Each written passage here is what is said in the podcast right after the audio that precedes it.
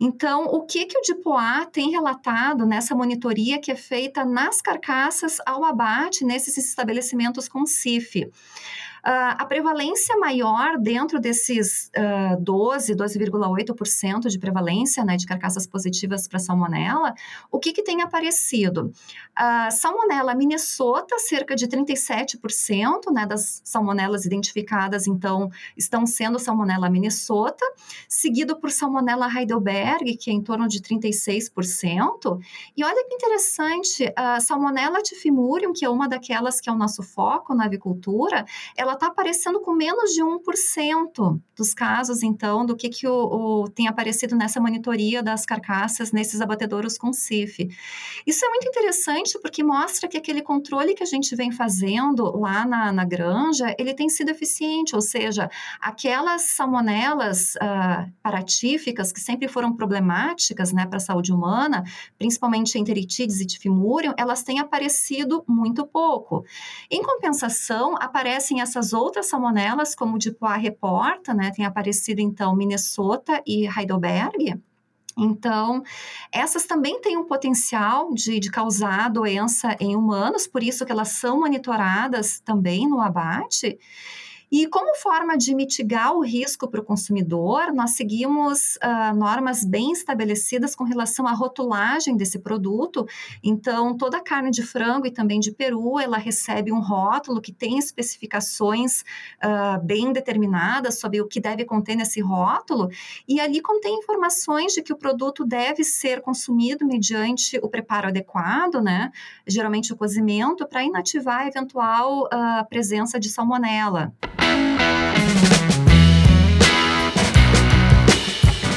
Olá pessoal, bem-vindos e bem-vindas. Vamos dar início a mais um episódio do Go Aviário Podcast. Eu sou Catarina Stefanello e é um prazer estar aqui hoje conversando com a doutora Clarissa Silveira Vaz.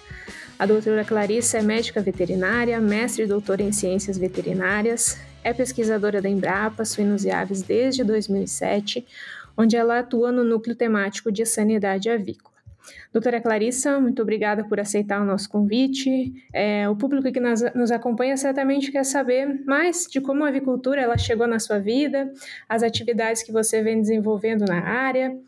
É, eu sempre gosto de perguntar isso porque é, as pessoas podem conhecer melhor com quem nós estamos conversando, com o nosso convidado, e muitas vezes essa nossa história ela também pode servir de inspiração também para muitas pessoas, né? Perfeito. Catarina, obrigada pelo convite. É um prazer estar aqui contigo, especialmente porque tu é professora na UFSM, que é a minha universidade de formação. Eu tenho um carinho muito grande pela casa. E é um prazer estar aqui com vocês. Eu espero que a gente aborde um assunto que seja de interesse com quem está aqui, com quem dedicou um tempinho do seu dia, da sua tarde ou da sua noite para estar aqui nos acompanhando. Enfim, tu perguntaste a respeito de o, com que eu trabalho, como é aqui na Embrapa. Uh, ah, Para entender um pouquinho melhor, uh, eu vou explicar como é que funciona o planejamento e a execução da, da pesquisa na Embrapa. Eu sou veterinária formada pela UFSM e eu atuo como pesquisadora da Embrapa na área de saúde avícola. E como é que a Embrapa atua? Ela tem um plano diretor que possui objetivos estratégicos que definem o que, que a empresa deve fazer, quais são as metas e em quanto tempo isso deve ser alcançado. E para executar esse planejamento, nós trabalhamos por meio de desafios de inovação. Esses desafios, eles são uh, constantemente atualizados e são definidos com base em pesquisas aos nossos stakeholders, uh, ao nosso comitê assessor externo, que basicamente é a sociedade, são as pessoas que nós ouvimos e que nos dizem o que, que a Embrapa precisa trabalhar em cada área, em cada foco, né, dentro desse plano diretor que a empresa uh, possui. E para executar, então, para atingir esses objetivos, nós temos então as nossas equipes dentro da Embrapa, que é onde então eu me situo. Eu trabalho especificamente no núcleo temático de sanidade avícola, como tu introduziste, e ali eu atuo mais especificamente nos temas relacionados a doenças bacterianas de aves. O nosso foco aqui tem sido mais em frango de corte, mas a gente trabalha com outras espécies também de, de produção né, de aves. E basicamente é, é, isso que a gente tem feito aqui, né? Sempre alinhado a esse plano diretor da Embrapa, que está sempre sendo constantemente atualizado, né? À medida que a avicultura e todos os demais assuntos que a Embrapa trabalha vão uh, atualizando, né? E a avicultura, sem dúvida, é uma área extremamente dinâmica, então o que a gente aprendeu há cinco anos atrás já mudou completamente. Então, nós temos novidades, inovações uh, constantemente surgindo, então a gente trabalha dentro de um, uma área muito multidisciplinar e muito dinâmica. Muito bem. Bom, o tema da nossa conversa de hoje é a salmonela, né? Quem trabalha a campo sabe que é essencial é, nós falarmos sobre esse tema, né? Algo que tira o sono de muita gente, né? Então eu gostaria de perguntar para você, para trazer para o nosso público, né? Quais são as principais salmonelas de importância na avicultura de corte, né? E a diferença entre elas. Perfeito, Catarina. Tu colocou bem um assunto que, que traz muita atenção né, do setor avícola, Uh, com relação às salmonelas que tu perguntaste, uh, existem atualmente em torno de 2.600 sorotipos diferentes de salmonela, mas dessa turma toda, cerca de uns 150 são os que acontecem mais frequentemente em animais de produção, inclusive aves, frango de corte, que vai ser o nosso foco nessa conversa, e em humanos. Tá? Especificamente na avicultura, o que que, uh, quais são as salmonelas que nos uh, preocupam, que recebem o nosso foco? Dois grupos, são as salmonelas adaptadas e as salmonelas não adaptadas. As salmonelas adaptadas são a salmonela gallinarum e a salmonela pulorum. Por que, que a gente chama de adaptadas? Porque naturalmente elas infectam somente as aves. Então, de uma forma natural, elas não conseguem infectar um outro hospedeiro, por exemplo, um suíno, um humano. E as salmonelas não adaptadas são as salmonelas que a gente chama de paratíficas, são aquelas que podem infectar uma ave, mas também um outro animal, por exemplo, um suíno, um bovino, um pet, um cão e um gato, e também um humano. Por isso que elas uh, são consideradas zoonoses. É possível, então, que tenha transmissão de salmonelose pela ingestão de um produto de origem animal via o consumo, então, por um, uma pessoa. Nós temos então esses dois grupos, as salmonelas que causam problema na avicultura, essencialmente Gallinarum e Pulorum, problema no sentido de perdas produtivas e mortalidade nos lotes, e então as salmonelas paratíficas, né, as uh, não adaptadas, que têm um potencial zoonótico, ou seja, de infectar o humano, e por isso que elas são importantes. Dentro dessas salmonelas não adaptadas, o nosso foco na avicultura tem sido salmonella enteritidis e salmonella tifimurium, porque elas são muito frequentes como de doenças em consumidores, pelo consumo então de alimentos de origem animal contaminados com essas salmonelas. Além disso, na avicultura, nós também uh, priorizamos duas salmonelas monofásicas. Essas duas salmonelas monofásicas, antigenicamente, elas são muito parecidas com a salmonella tifimurium, mas ela tem pequenas diferenças com relação à expressão de antígenos flagelares e elas têm o potencial de causar com uma certa frequência doença em humanos pelo consumo de alimentos contaminados, então por isso que elas passaram a ser foco também na avicultura. E aí nós temos o que a gente chama de salmonela SPP, ou seja, qualquer outra salmonela não adaptada, né, paratífica, que não seja nem a enteritidis, nem a tifimurium, nem uma das duas monofásicas, mas que tem então potencial de infectar os humanos. Então a gente classifica ali como salmonela SPP. Esse tem sido então o foco nosso na avicultura, são essas que recebem toda a nossa atenção. Excelente. Nada melhor do que uma atualização, né, vinda de quem trabalha no assunto, né, bastante tempo, acompanha é, vários dados e tem várias informações, né, para trazer para a gente. É, e na sequência, né, eu preciso de fazer aquela pergunta-chave, né, como que as aves se infectam com salmonela? Perfeito, vamos lá. Então, a, Lembrando então desses dois grupos principais de salmonelas, né? As salmonelas adaptadas, Gallinario e Pulorum, e as não adaptadas, Enteritidis, Tifimurium e as demais. A Gallinario e a Pulorum, elas têm uma facilidade de transmissão vertical, ou seja, a matriz infectada é capaz de transmitir via ovo, e aí com isso nós temos toda uma progênie de pintinhos que podem vir então a, a estarem infectados a partir dessa matriz originalmente uh, infectada. Essa transmissão também é possível para as outras salmonelas paratíficas, mas ela é mais eficiente uh, na Gallinarum e na Pulorum certo? Apesar de a gente controla, então, todas as salmonelas, então, nas reprodutoras, nas matrizes. E nós temos uma outra forma de transmissão muito eficiente, que é a transmissão horizontal, ou seja, as salmonelas podem ser transmitidas por meio de ração contaminada, água contaminada, acesso de animais portadores. Lembrem-se que a gente falou que as salmonelas não adaptadas, enteritídeos, tifimurium e aquelas outras SPP, elas podem infectar outros uh, hospedeiros, né? Então, isso é uma forma muito eficiente de transmitir para as aves nas granjas. Roedores, insetos, uh, acesso a pássaros silvestres, portadores dessas salmonelas. Então, essa transmissão horizontal, ela existe, ela é muito importante e ela tende a ser mais eficiente para a salmonella enteritidis, tifimurium e as demais paratíficas, embora ela também seja considerada para a salmonella e pulorum. De uma forma geral, a gente tem que a, a excreção fecal da salmonella enteritidis tifimurium e as demais SPPs, ela é muito eficiente, então nós temos uma sobrevivência boa dessas salmonelas no campo por meio dessa excreção fecal. E já a Gallinarium e a Pulorum, como elas são uh, específicas das aves, elas tendem a uh, eleger sítios, uh, órgãos específicos da ave, como o fígado, baço, órgãos reprodutivos, no caso das matrizes, né? Então, as aves tendem a ser portadoras.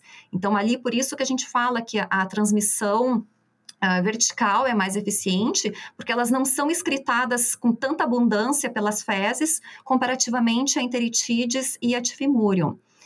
Então, uh, pensando nessa transmissão, tanto vertical quanto horizontal, a gente tem cuidado muito, muito grande nas granjas com relação à procedência dos pintinhos, né? Então, a gente sempre procura com que eles venham de lotes de matrizes certificadamente livres dessas salmonelas, né?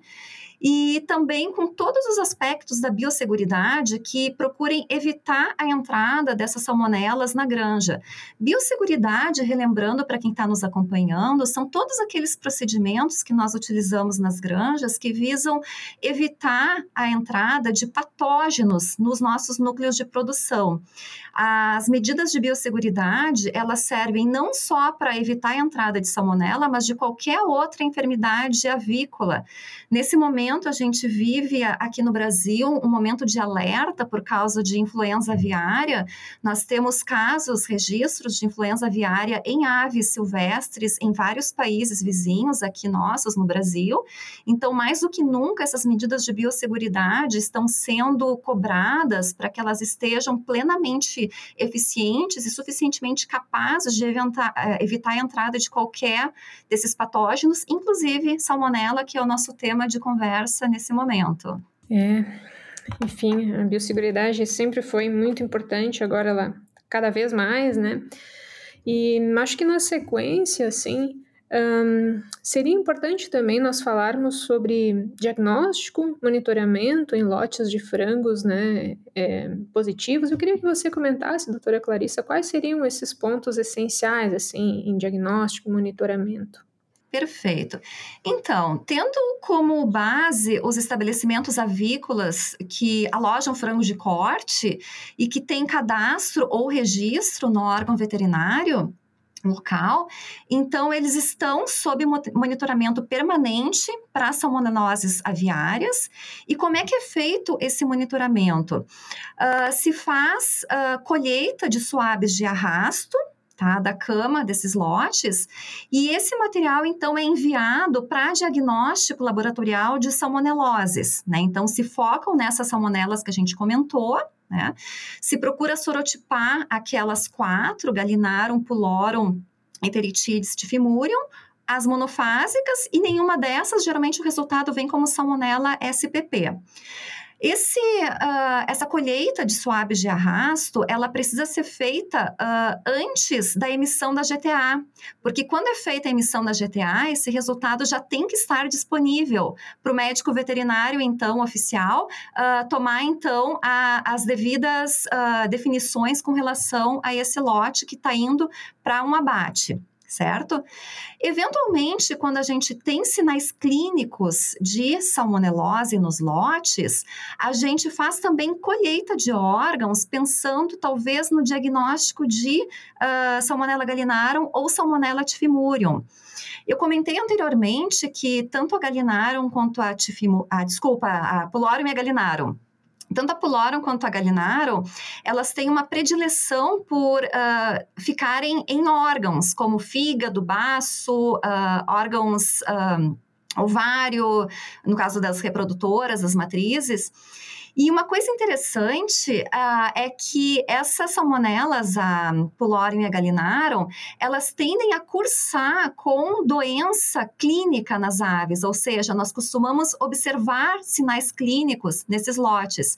Então, isso é um grande indicativo para a gente de que, uh, conforme esses sinais clínicos, a gente pode ter então, uma suspeita dessas salmonelas adaptadas né, nas aves.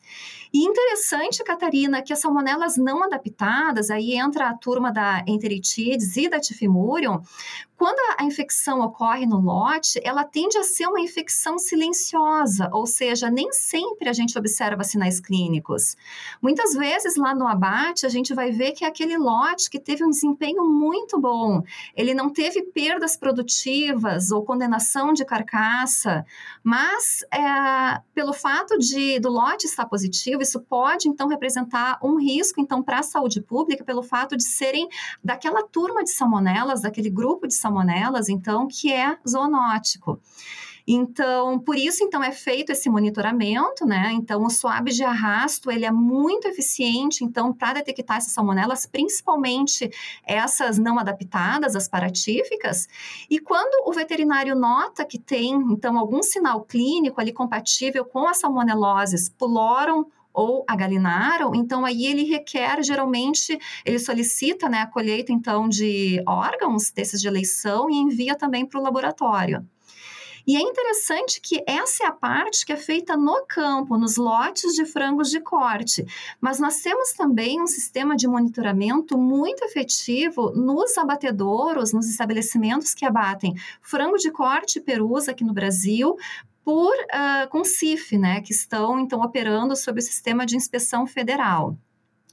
O Departamento de Inspeção de Produtos de Origem Animal, de POA, do Ministério da Agricultura, o MAPA, ele uh, lança, então, uh, reports, relatos anuais, né, dessa monitoria que é feita, então, nesses abatedouros de frangos e perus, Uh, o mais recente que nós temos, ele diz respeito à monitoria nesses abatedouros, então, que foi feita entre os anos de 2000 e 2021. O que, que se faz nesses abatedouros? Então, ah, as carcaças elas são oriundas de lotes que já eram monitorados no campo por meio dos suaves de arrasto. Então, quando eles chegam no abate, então já se sabe o histórico deles e ainda se faz um sorteio ah, dos lotes que estão sendo abatidos e eles passam então por uma monitoria nas carcaças. Essas carcaças elas são colhidas então na parte mais final do processamento após o gotejamento e elas passam então pelo teste, pelo exame laboratorial para detectar salmonela salmonelas, sempre focando naquelas que a gente comentou, né? É, salmonella pulorum, galinarum, as específicas, as adaptadas, uh, enteritides, tifimurium, Uh, monofásicas e salmonella SPP quando não entra nenhuma dessas. Então, nos abatedouros que operam sob CIF, é necessário atingir um limite de contaminação das carcaças por salmonella que não seja superior àquele limite aceitável. E de acordo com esses dados mais recentes do tipo A, eles mostram que a prevalência de carcaças positivas uh, inclui então frango de corte e perus, né? Nós temos uma proporção menor de perus em relação ao frango de corte, mas nesse report, eles entram juntos. Então, a prevalência nesse, nesse último relato, ela foi em torno de 12, 12,8%, se não me engano, que é um número bem interessante se a gente comparar com outros países produtores de carne de frango e que tem uma prevalência de salmonela nas carcaças muito maior.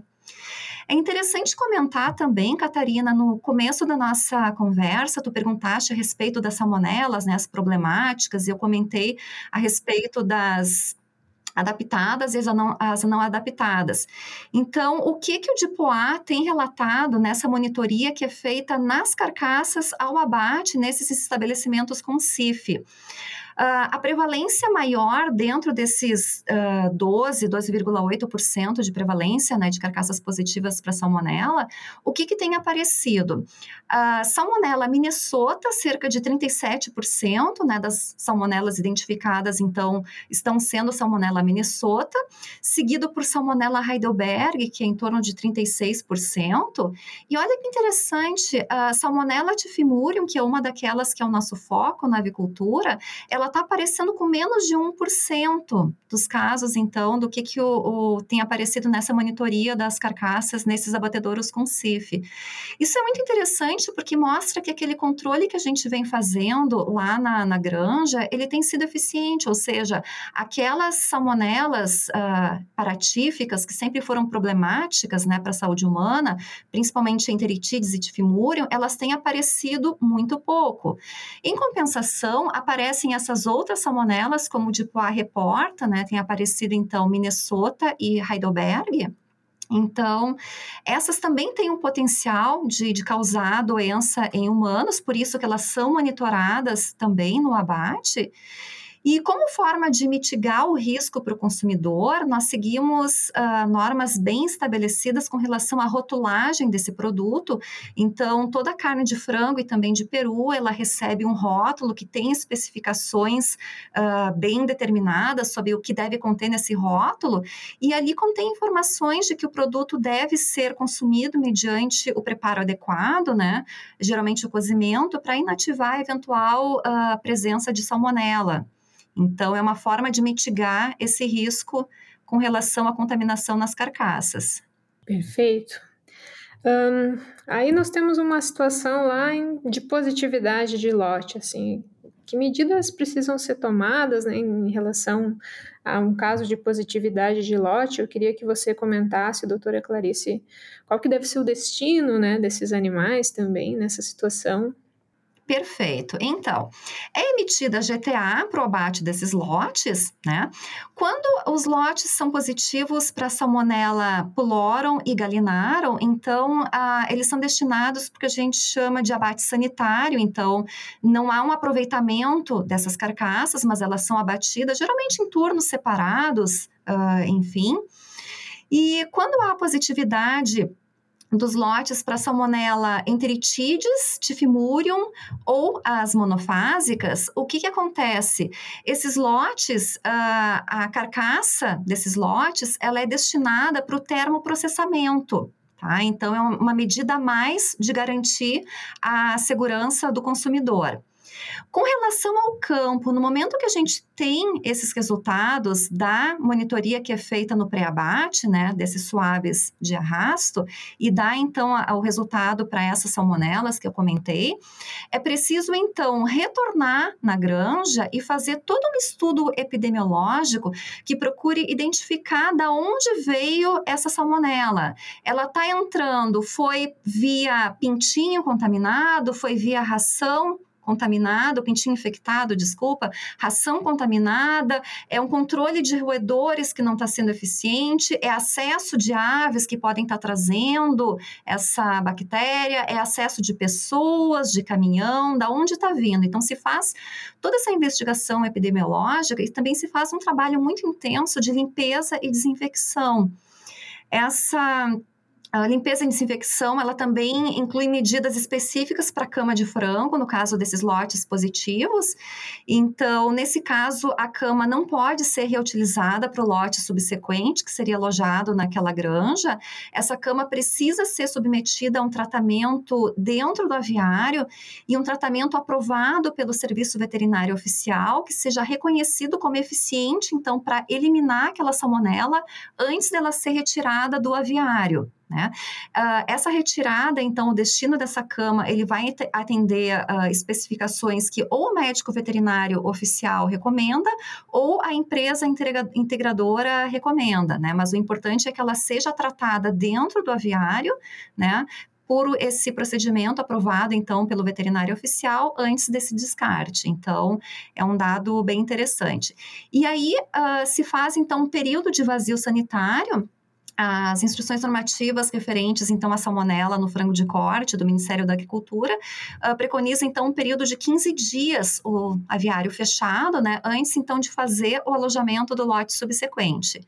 É todo um trabalho uh, multidisciplinar Catarina. Então, são vários elos envolvidos, mas ele nos denota o quanto é importante é, esse cuidado, esse monitoramento e todas as medidas que o avicultor já usa para impedir a entrada de salmonela nos lotes, porque cada vez que isso acontece, gera todo um procedimento, claro que dependente do tipo de salmonela, né, que foi detectada, mas realmente isso aí gera toda a preocupação que a gente tem na avicultura e todo esse cuidado, essa preocupação extra que a gente tem em relação às salmonelas.